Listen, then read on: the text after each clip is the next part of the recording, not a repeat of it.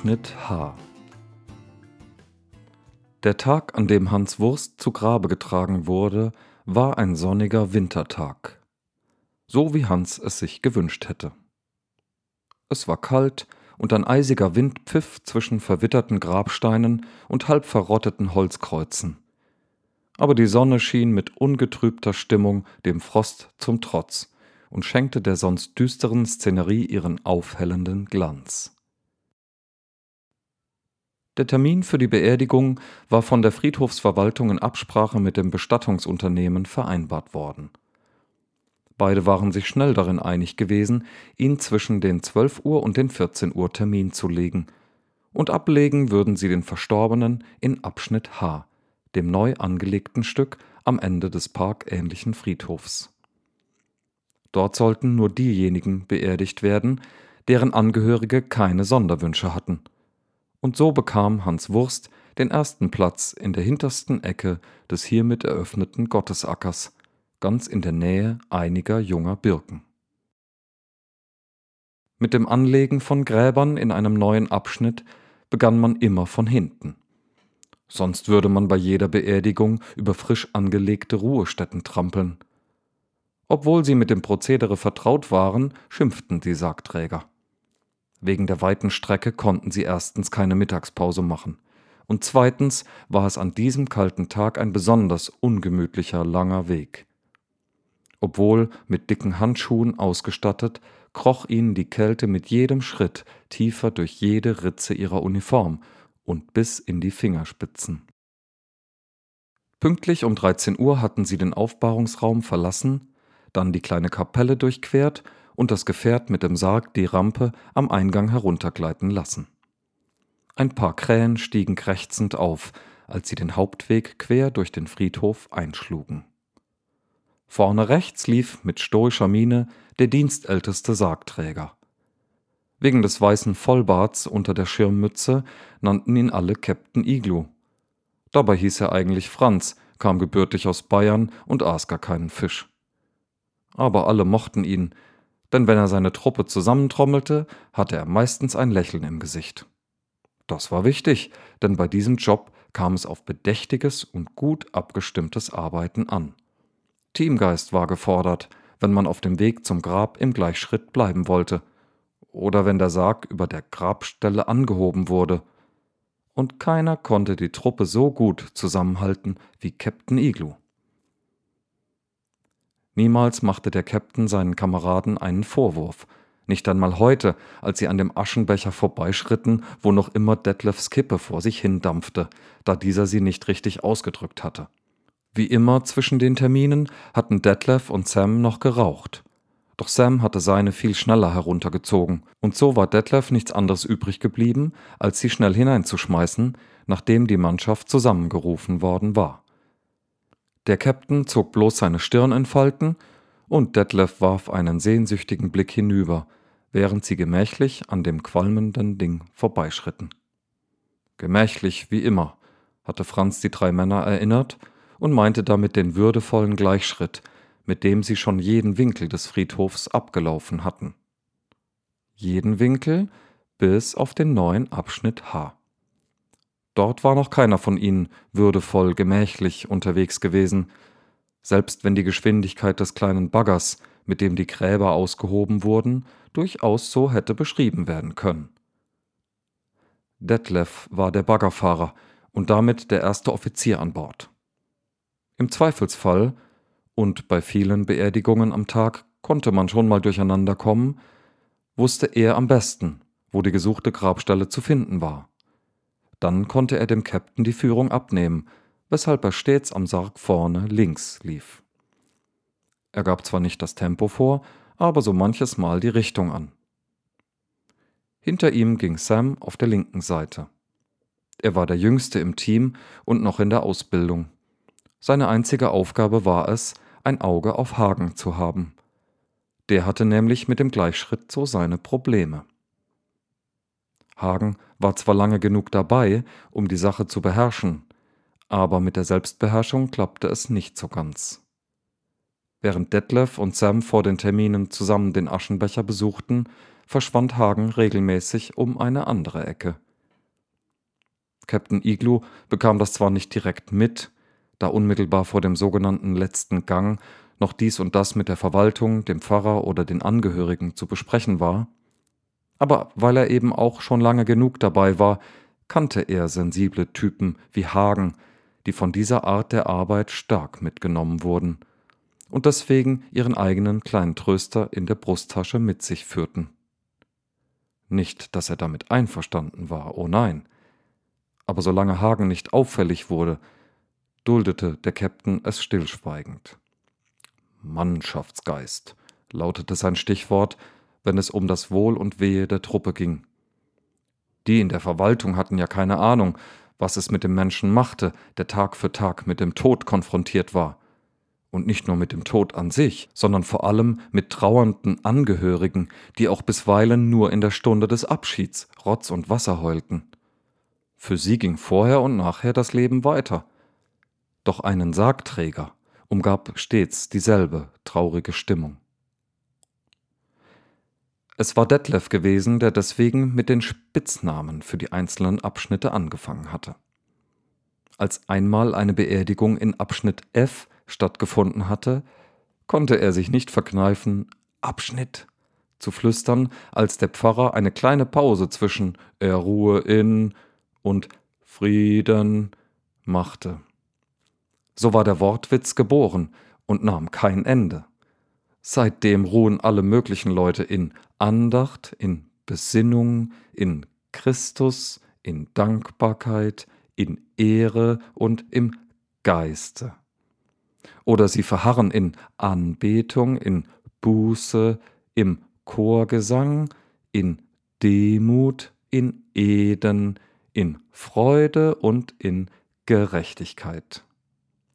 Das war ihre Art, mit der depressiven Dauerstimmung fertig zu werden, und Captain Igloo duldete auch das. Ablenkung, die der Truppe gut tat. Hagen brauchte jedoch noch mehr davon. Spätestens in der nächsten Kurve, dachte Sam, als sie sich langsam der Kreuzung näherten, wo es rechts zu Abschnitt H ging. Dann würde er bestimmt über seine Füße stolpern, weil er wieder beschwipst war. Gerade die Rechtskurven waren gefährlich, weil dann das eine Hinterrad an seine Schuhe geriet, wenn Hagen nicht acht gab. Sein linker Schuh wies deswegen am Außenriss schon einige Schrammen auf. Und tatsächlich passierte es. Hagen war so verpeilt, dass er zwar nicht an das Gefährt stieß, doch ungeschickterweise geriet sein linker Fuß vor das rechte Hinterrad, als Detlef und der Käpt'n gerade nach rechts abdrehten. Der Sargwagen hoppelte kurz, und in der Kiste war ein leichtes Rumpeln zu hören. Hagen stöhnte auf. Captain Igloo schaute über die Schulter zu Sam und schüttelte entnervt den Kopf, während Detlef sich rasch zu Hagen umdrehte und ihn mit zusammengekniffenen Augen anstarrte. Sam konnte sich ein Schmunzeln nicht verkneifen, schaute jedoch zu Boden, um nicht zu lachen. Den Zwischenfall nahm der Captain zum Anlass, die Fahrt abzubrechen. So etwas war schon lange nicht mehr vorgekommen. Hagen hat sich mal wieder nicht im Griff, dachte er und bremste das Gefährt. Sonst wäre der gemächliche Gang einfach weitergegangen. Es galt in jedem Fall, die Fassung zu bewahren. Aber an diesem besonderen Tag konnte man es wagen. Obwohl es keine Übungsfahrt war, fühlte es sich für die Sargträger nämlich so an, denn hinter ihnen waren keine trauernden Angehörigen mitgelaufen. Ja, es waren überhaupt keine gekommen.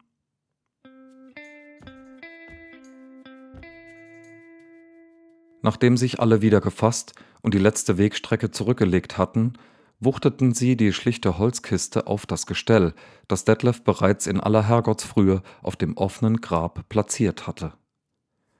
Dort schwebte sie nun auf zwei straff gespannten Bändern, die Detlef auf das Signal des Captains zwei Meter nach unten gleiten ließ. Die Räder des Gewindes drehten sich wie üblich quietschend. Sie hätten gut und gerne einen Spritzer Öl vertragen. Und an diesem eiskalten, sonnigen Tag hörte man das Rattern der Zahnräder unerträglich laut. Wenn in so einem Moment sonst ein Geistlicher das Vaterunser angestimmt hätte, so gab es dort bei den Birken keinen anderen Laut, außer dem scheußlichen Geräusch der Mechanik.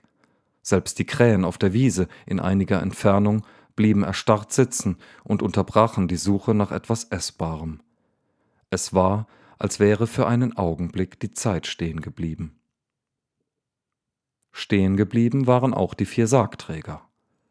Aus keinem offensichtlichen Grund verharrten sie auf dem Gestell am Grab. Sonst hätten sie sich nach einer andächtigen Verbeugung gemächlich davongemacht.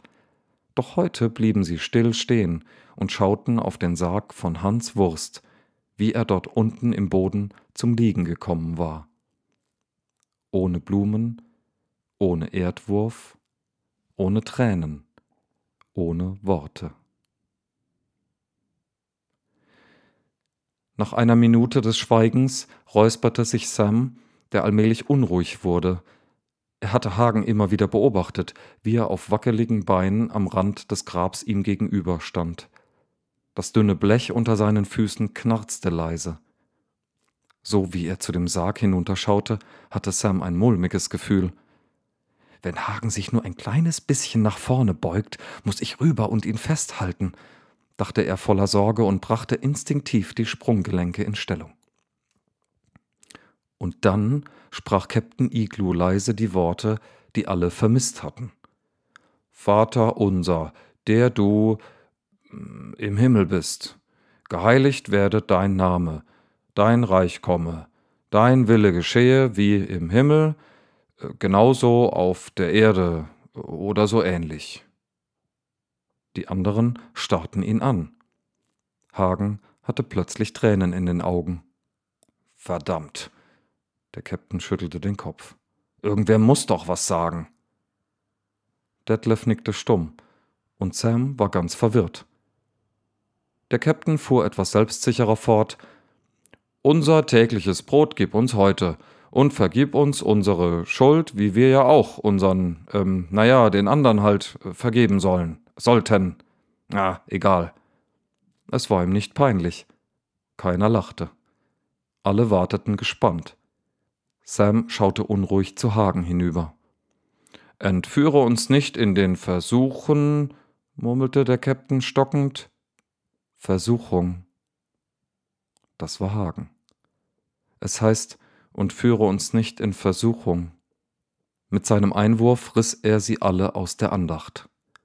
Es spricht, dachte Sam ein wenig boshaft und schaute nach Hagens Füßen, wie sie sich auf dem knarzenden Blech unruhig hin und her bewegten. Äh, danke, Hagen. Der Käpt'n fuhr fort, sondern erlöse uns von dem bösen. Ja, von was eigentlich? Er schaute nun Hagen direkt an. Es war kein fordernder Blick, sondern echtes Interesse. Sam traute seinen Augen und Ohren kaum aber Detlef folgte dem fragenden Blick des Captains und wartete. Vor dem Bösen. Der oder das Böse ist gemeint, das Böse in und um uns. Jetzt wäre Sam beinahe selbst in die Grube gefallen. War Hagen etwa ein Theo Dingsbums Loge, besoffen auf dem Friedhof? Was geht denn hier vor? Der Captain nickte stumm. Und nach einer kleinen Pause fuhr er wieder fort denn dein ist das Reich und die Kraft und die Herrlichkeit in Ewigkeit, stimmte nun auch Hagen mit ein. Amen, sagten dann alle vier wie aus einem Mund. Dabei hatten sie ihre Mützen abgenommen und die Verbeugung angedeutet, mit der sie jedem Verstorbenen die letzte Ehre erwiesen. Dann verließen sie die Grabstelle schweigend, bis Hagen murmelnd etwas sagte. Wie war das bitte? Detlef war stehen geblieben und hielt Hagen am Ärmel seiner Jacke fest. Was hast du da gerade gesagt? Sam wäre fast mit Detlef zusammengestoßen und trat schüchtern zur Seite. Auch Franz, der als Kapitän der kleinen Schar vorangegangen war, hielt in seinem gemächlichen Schritt inne. Im Himmel. Hagens Stimme klang brüchig. Wie bitte? Die Stimme des Captains klang ein wenig streng. Ich sagte, er ist jetzt im Himmel. Hagen sah betreten zu Boden und knetete seine Mütze, die er noch immer nicht aufgesetzt hatte. Das wollen wir hoffen, erwiderte Franz mit gerunzelter Stirn. Und ich hatte mich noch gefragt, wie wir den Abschnitt nennen sollten, konnte Detlef sich nicht verkneifen zu sagen. Himmel, wiederholte er beinahe andächtig. Oder Hölle? Fragte Sam und bereute seinen vorlauten Einwurf sofort, als er die gerunzelte Stirn des Captains sah. In Hagens Augen sammelten sich Tränen. Die anderen wussten nicht, was sie tun oder sagen sollten. Zerknittert wie seine Uniformjacke und in ramponierten Schuhen schlurfte Hagen los. Und sie folgten ihm, schweigend. Als sie die Friedhofskapelle erreicht hatten, drehte Hagen sich kurz zu ihnen um und lief dann einfach weiter. Er bog um die Ecke zum Lieferantenparkplatz. Detlef und Sam folgten ihm. Der Captain überlegte, ob er zuerst in den Aufbauungsräumen nach dem Rechten sehen sollte, entschied sich dann aber dagegen. Die Sache mit Hagen konnte er nicht auf sich beruhen lassen, und so folgte er den anderen, fand aber nur seinen ersten Offizier und den Frischling verloren auf dem Platz herumstehen. Was ist los mit euch? Habt ihr was verloren? Dabei grinste er so breit, dass der weiße Bartkreis rund wurde und ging schnurstracks zu der Kellertreppe, die sich hinter den großen Mülltonnen verbarg. Ihr müsst noch viel lernen, vor allem du. Dabei deutete er mit dem behandschuhten Finger auf Sam, der verlegen zu Boden schaute. Hätte der Captain nicht freundlich dabei gegrinst, der Junge wäre glatt im Boden versunken, mindestens zwei Meter. Auf der drittletzten Stufe saß Hagen. Die Jacke hatte er ausgezogen und achtlos neben sich gelegt. In der linken Hand hielt er seinen Flachmann. Detlef und Sam bekamen ihn heute das erste Mal zu Gesicht. Der Captain war bis ganz nach unten gestiegen und lehnte sich nun an die geschlossene Kellertür. Schmutz und Spinnweben störten ihn jetzt nicht. Sam blieb oben an der Treppe stehen. Es sah aus, als scheute er sich, den Weg in die Tiefe zu nehmen. Detlef hatte die Lage sogleich erfasst und war um das Geländer herumgegangen und lehnte sich gemütlich dagegen. Von seinem Platz aus hatte er sowohl Captain Igloo als auch Hagen bestens im Blick. Und mit einem Anflug von Belustigung ließ er seinen Blick über Sam gleiten, der wie angewurzelt dastand und auf den Flachmann starrte. Wahrscheinlich wünscht er sich nichts sehnlicher als eine Kippe, dachte Detlef, selbst ein wenig schmachtvoll, Du hast ihn also gekannt? fragt der Captain gerade den durstigen Sargträger, wie er da frierend auf der Kellertreppe saß. Ein Häufchen Elend, im wahrsten Sinne des Wortes. Hagen nickte und schaute die kleine Flasche in seiner Hand an. Klassenkameraden. Zusammen durch dick und dünn sind wir gegangen. Gitarrenensemble, Konfirmation, Schule schwänzen. Was man eben so erlebt. Was man so erlebt, wiederholte der Captain und strich sich durch den Bart. Detlef schaute zum blauen Himmel empor und ließ Bilder seiner Jugendzeit durch den Kopf gleiten. Dann schweifte sein Blick zu Sam, der immer noch dastand und auf Hagens Hinterkopf starrte. Der drehte bei seinen nächsten Worten langsam den Verschluss der Flasche auf, und der Captain erhob unmerklich eine Augenbraue. Mit ihm habe ich den ersten Alkohol getrunken. Detlef nickte lächelnd, doch der Captain schaute konzentriert auf Hagen. Wer jetzt denkt, dass Franz seinem Kameraden in diesem Moment das Trinken verboten hätte, kennt den Captain schlecht. Sein Verständnis von Mannschaftsgeist zog solche sensiblen Momente immer großmütig in Betracht. Beherrschung im Dienst war eine Sache, persönliche Trauer und die liebevolle Zuwendung von Freunden eine andere. Da konnte man schon mal ein Tröpfchen fließen lassen. Insgeheim gab der Captain in diesem Augenblick zu, auch ein wenig Durst zu haben. Umso größer war sein Erstaunen, als er sah, wie Hagen den aufgeschraubten Flachmann langsam umdrehte und dessen Inhalt bis zum letzten Tropfen in den Gully am Fuß der Kellertreppe laufen ließ. Und den letzten? wollte Detlef von schräg oben wissen, doch der Captain unterbrach ihn mit einem strengen Kopfschütteln und schaute fasziniert zurück zu Hagen. Dem glitt inzwischen der Flachmann aus der Hand und fiel klappernd zu Boden in die Pfütze aus Schmutz und Schnaps. Asche zu Asche, murmelte Hagen und gab der Flasche einen Kick, so dass sie zwischen die Füße des Captains rutschte. Der fasste das wohl so auf, dass der Ball nun bei ihm war, und er spielte ihn, so gut er konnte.